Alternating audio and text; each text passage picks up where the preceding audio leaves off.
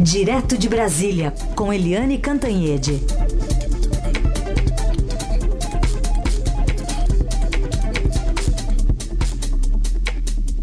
Oi, Eliane, bom dia. Bom dia, Raíssa e Carolina, ouvintes. Bom dia, Eliane. Começar falando então da economia, porque ontem saiu o PIB, né? O Produto Interno Bruto cresceu apenas 1,1%. Os analistas estão revendo as projeções para 2019, teve impacto na Bolsa decepcionou. E agora, o que, que essa decepção é, repercute lá no Palácio do Planalto? Olha, foi realmente decepcionou. O mercado esperava mais um pouquinho, o governo esperava mais um pouquinho, havia um pouquinho mais de otimismo, né? Porque 1,1% realmente é, é, a recuperação econômica está muito lenta, excessivamente lenta. A gente teve dois anos de recessão, agora dois anos ali patinando ali na faixa do 1%. E a grande surpresa, inclusive, foi na agricultura porque quando você teve aquelas duas quedas do PIB na, na, nos governos Dilma Rousseff, você tinha a agricultura muito pujante. Então o resto caía, mas a agricultura segurava. E dessa vez a agricultura também ficou muito morna.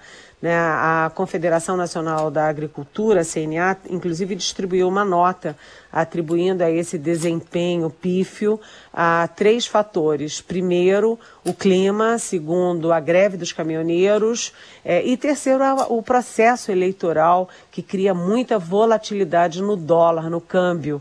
Né? Então, foi um desempenho assim é, preocupante e isso gera, como vocês disseram, né, uma pressão grande sobre o governo Bolsonaro, porque ele o último mês, inclusive do ano passado, foi um mês assim morninho, caindo e, e isso projeta um, um, um crescimento em 2019 menor do que o previsto ante anteriormente. Isso significa menos emprego, significa menos ânimo dos mercados e investidores e significa principalmente que a reforma da Previdência se torna crucial. A gente já sabia da importância, mas agora ela é, é questão de vida ou morte.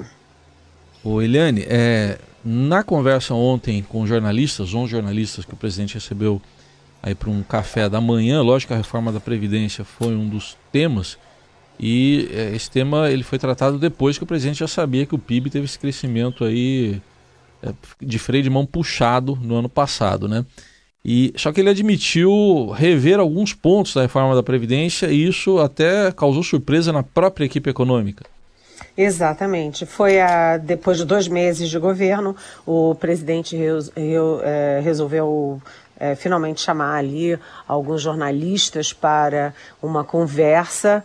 E é, inclusive foi curioso porque ele não chamou nenhum jornalista do Estadão, da Folha e do Globo, mas é, ele conversou abertamente 40 minutos.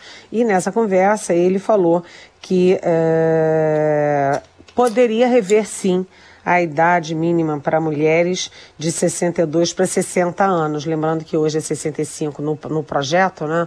É 65 para homem, 62 para mulher. E ele disse, admitiu mudar para 60 no caso das mulheres e admitiu também mudanças no BPC, que é aquele benefício de prestação continuada para os miseráveis que vão ganhar só 400 reais a partir de 60 anos e só vão atingir um salário mínimo aos 70 se viverem até lá, né?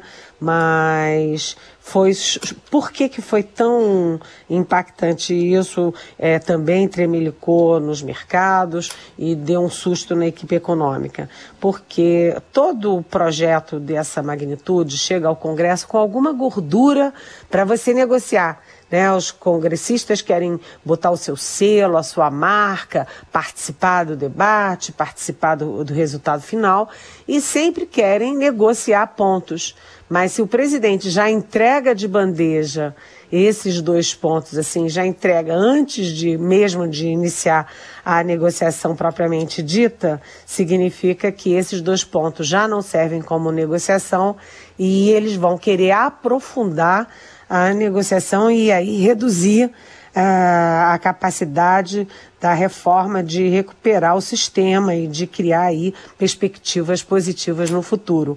Então a equipe econômica entrou assim, levou um susto e ontem a própria líder do governo no Congresso, que a gente entrevistou aqui na, na Rádio Eldorado ontem, a Joyce Hasselman, ela já transmitiu um recado da equipe econômica dizendo o seguinte, se tira de um lado, vai ter que é, recompor de outro, vai ter que compensar de outro. Ou seja, vai ter que prejudicar alguma outra coisa, aumentar aí a dose em outro lado, porque, na verdade, a intenção do Paulo Guedes, ministro da Economia, é chegar a uma economia de um trilhão e pouco, um trilhão e trezentos mais ou menos, é, ao longo dos anos. Se é, o Bolsonaro já admite cortar daqui, cortar dali a reforma, não chega a esse valor.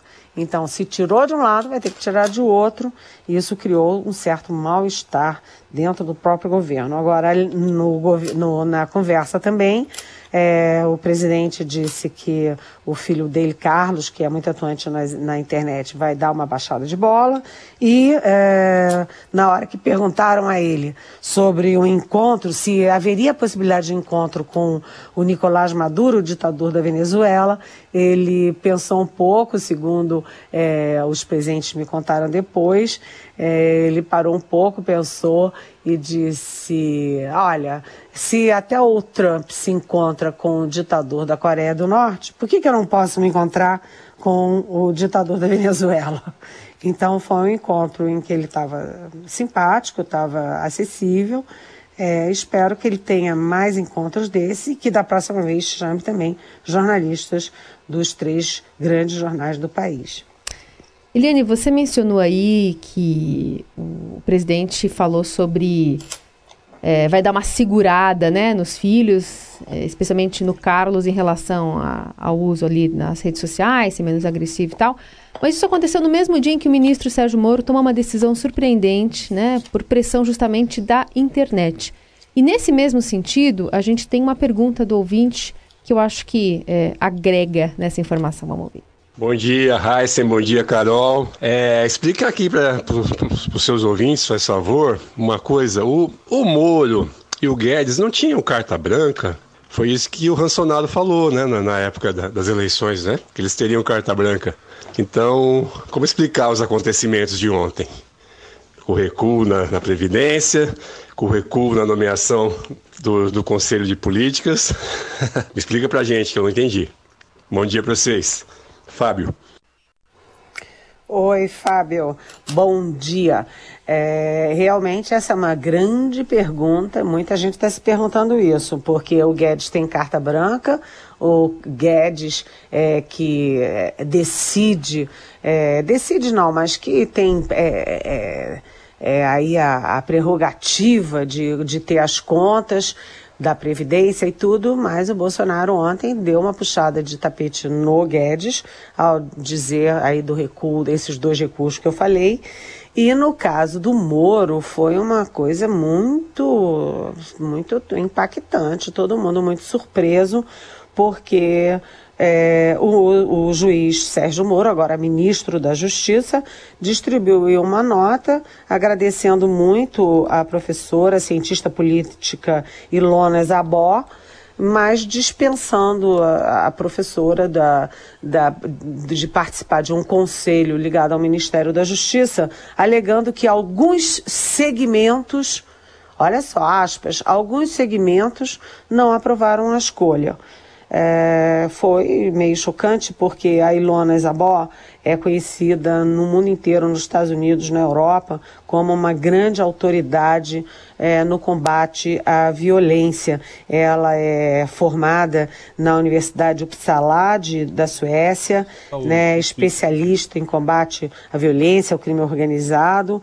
E é, por que, que ela caiu antes de assumir? Porque os bolsonaristas da internet, essa tropa na internet, que inclusive bate muito em jornalista, né, cria fake news contra a gente o tempo inteiro, é uma coisa horrorosa, põe aspas na minha boca que eu nunca disse. É, enfim, essa tropa é, é, contra a Ilona e bateu muito na Ilona porque ela é contra o armamento, ela é da linha da, do desarmamento, ela tem um, artigos dizendo que só endurecer penas, meter gente na cadeia não vai resolver a questão, que a questão é muito mais complexa do que isso. E aí os bolsonaristas, que adoram uma arma, né, derrubaram essa opção é, do juiz de ter uma grande, um grande reforço no debate e na equipe é, do Ministério. Então, a própria Ilona soltou uma nota depois é, e conversou com o Estadão, é, dizendo que o Moro disse que o, o, o Bolsonaro não segurou a pressão. É, ou seja, na verdade, o, o Moro teve que engolir uma pressão que veio, uma decisão que veio de cima do palácio para demitir um, uma mulher que tem aí, é, sei lá, isso deve repercutir inclusive na imprensa internacional. Foi, foi um momento ruim do Moro ao ceder e dispensar uma pessoa tão qualificada. Ô Helene, você citou um dos filhos, né? Na verdade, o presidente citou e você comentou aqui, o Carlos, mas o Eduardo Bolsonaro, o deputado, tô com um, vou ler um tweet dele aqui. É, após ele escreveu exoneração, deve ter sido um erro de digitação, tá querendo, querendo dizer exoneração, né? Após exoneração de Ilana Zabor, outro que era contra o projeto anticrime de Moro pede para sair o desarmamentista Renato Sérgio de Lima do Conselho Nacional de Segurança Pública e Defesa Social dispensou-se em solidariedade a Zabó. Aí ele põe um aplausos, né, aquele emoji de aplausos, e embaixo a hashtag grande dia. Então, não é só o Carlos, então, que ele precisa controlar, né? É, e você viu, ontem o presidente disse que ia controlar os filhos, né? E hoje os filhos já não são controláveis. Enquanto isso, ele está controlando o Guedes e o Moro, né? São opções que a gente toma na vida, né? Filho é para sempre, né? Filho é para sempre. Filho é para sempre.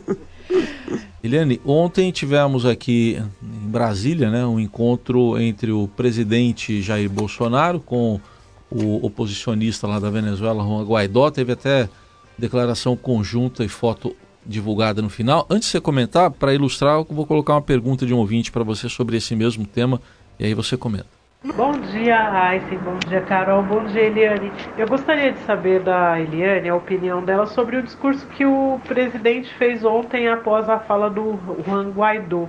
Não pareceu meio coisa ainda de campanha, falando sobre Venezuela, que a gente talvez estaria se tornando, eh, teria se tornado uma Venezuela, é, graças aos outros governos? Eu achei. Não achei muito bacana, não. O que você achou, Eliane? Obrigada, eu sou a Raquel de São Paulo. Oi, Raquel, bom dia, bem-vinda aqui à nossa Rádio Dourado. Bem, é, a situação na Venezuela é realmente caótica, dramática, atinge muito milhares, milhões de pessoas e o Brasil não podia ficar calado, né? Ele, o Brasil tinha que fazer alguma coisa e fez aí numa concertação com pelo menos 50 países. O Guaidó, o Juan Guaidó, que é, enfim, autoproclamado presidente do país, é, chegou aqui na 1h40 da manhã de ontem, e aí eu vou contar até para vocês que ele é, teve uma, um encontro que estava fora da agenda, que foi com uh, a vice-secretária do hemisfério sul dos Estados Unidos, que é a Kimberly uh, Breyer. Eu até falei aqui nela ontem, porque ela estava conversando, ela passou três dias no Brasil e ela ia embora é, na quarta-feira à noite. E adiou a viagem exatamente para ter o um encontro com o Guaidó aqui no Brasil. Foi curioso porque durante todo o dia ninguém falou nisso. Ficou como se fosse uma agenda meio secreta. Essa informação só eu só vim saber é, no final da tarde, é, quase de noitinha já, e depois é que foi confirmada pela embaixada.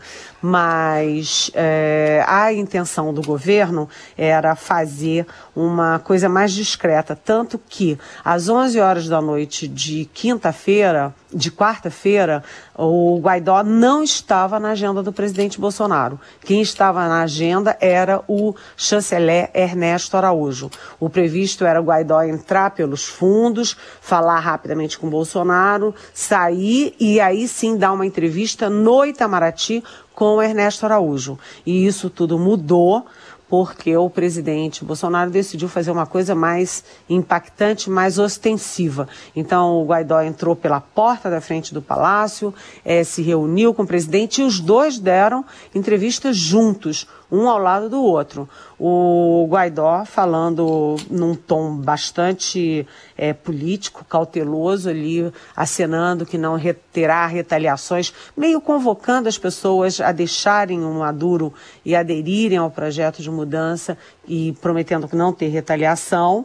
E o Bolsonaro, o Bolsonaro é o Bolsonaro. Ele fez aquele discurso de Deus não é só brasileiro, Deus é venezuelano também, Deus é brasileiro e venezuelano, e vamos tirar o, o a, vamos devolver a liberdade, a democracia para a Venezuela, aquelas coisas grandiosas. E ele aproveitou, como você disse, Raquel, para dar uma cutucada ali de palanque é, nos antecessores, dizendo que dois ex-presidentes é que deixaram a Venezuela chegar onde chegar, onde chegou com uma ditadura, com enfim, com esse caos, com essa violência. Ele aproveitou para fazer. O... A gente acusava muito o ex-presidente Lula de ser palanqueiro, né? Qualquer oportunidade ele pegava o microfone e subia no palanque, fazia aquele discurso de candidato. O Bolsonaro tem um pouco isso também. Ele, quando vê o microfone, se não está por escrito, ele é palanqueiro. Quando não está ali, quando ele não está lendo, ele vem a alma é, de candidato que, que se impõe bastante. Mas o fato é que Brasil e Venezuela e, e Guaidó, né, o, a, o Brasil mergulhou firmemente no projeto de, de reconstrução da Venezuela com Guaidó. Agora a questão é esperar o que, que vai acontecer com o Nicolás Maduro, que continua agarrado no poder. Segundo o Guaidó, com toda razão, o, o, o Nicolás Maduro não tem mais apoio da comunidade internacional, não tem mais apoio popular dentro da Venezuela, mas está segurado ainda pelas armas. Então é preciso que as armas da Venezuela resolvam essa questão como? Tirando o apoio político e a sustentação a um regime que está caindo de podre. Bom, só para a gente colocar um pouquinho de carnaval aqui na nossa conversa, mas sem também distanciar tanto da política, hoje o Estadão traz uma reportagem interessante falando que aqui em São Paulo, duas escolas de samba trazem conteúdo político em seus desfiles a partir né, de hoje à noite lá no AMB. Então, no Acadêmicos do Tucuruvi, por exemplo, o foco é nos movimentos sociais e em manifestações como Parada Gay, greve dos professores e o embate eleitoral entre ele sim e ele não. Já acadêmicos do Tatuapé segue pela linha do patriotismo e amor ao país, entre aspas, sou brasileiro, vou defender minha nação, ó pátria amada e idolatrada, não chores em vão, sou brasileiro. E aí o presidente da Tatuapé, uh, o Eduardo dos Santos, nega qualquer intenção política, diz que não pode ter militância, não pode ter ideologia, porque a escola é formada por componentes de direita e da esquerda, e o nosso papel é abrigar todas as pessoas. Mas ainda assim, é, de fato, existe esse, esse, transbordamento né, de, um, de um ano eleitoral muito intenso em 2018, agora sendo representado nas ruas, tanto nas avenidas, né, nos desfiles das escolas de também nos bloquinhos, né, Eliane? É, eu acho isso ruim, sabe? Eu acho que carnaval é carnaval. É, aqui a gente tem o bloco do Pacotão aqui em Brasília, que é muito crítico a todos os governos. É uma crítica engraçada, ácida e tal, mas é uma coisa assim, contra tudo e contra todos. Agora, tomar partido nessa polarização muito forte que a gente vive no Brasil, não sei se é legal no carnaval, entendeu? Porque você vai para. Porque se você me falou, pelo que você me falou, acadêmicos do Tucuruvi tá tomando partido de um lado e a Tatuapé tá tomando parte de outro. Só que o carnaval é de todos né? É um congraçamento. Já chega a guerra pelas redes sociais, pelo Twitter e pelo Facebook. Chega, gente. Vamos brincar o carnaval, vamos nos colorir, purpurina, na alegria, samba no pé, sem ficar brigando por causa de política. No fim das contas, todos nós queremos que o governo dê certo e que o país vá para frente, que tenha empregos, que tenha desenvolvimento e que tenha o futuro que o Brasil maravilhoso, o Brasil da gente, merece. Muito bem. E falando de carnaval, nesse clima aí pré-carnavalesco. Aliás, hoje a gente tirou uma foto aqui todo fantasiado, viu, Eliane? Jura? É. A gente Cara, queria apara... tá aí. Eu a gente... de Colombina. fantasia fake. Eu vou, vou, contar aqui. Fantasia fake, viu? Ah. A Carol fantasia, que criou não, aqui. fantasia digital. A gente Carol que criou aqui. Deu um up ali nas, na, na, Ela me botou com uma gravata ali. borboleta vermelha. Ah, imperdível. É. Imperdível. Vamos lá, gente. Vamos ver a Carol e o Heisen fantasiados. Ó, se, se a Eliane mandar uma foto viu? dela, depois eu coloco também nas redes sociais, a gente faz um. Coloca uma tiara nela, alguma coisa a gente inventa aqui. Manda pra ela que vai ser usado contra você, pode mandar. Usando contra, contra é, talvez, é, só para colocar no contexto, uh, o Oscar, a gente tem aqui em São Paulo, Eliane, um bloquinho que inovou e transformou aquela música, essa a, a Shallow, né, do, do, como é que chama o nome do filme? O Nasce uma Estrela. Nasce uma né? Estrela, exatamente. Ganhou o Oscar de melhor canção. E aqui em São Paulo ela ganhou uma versão é, brasileira. Bradley Cooper e a Lady Gaga. Lady é Gaga. Vamos ouvir.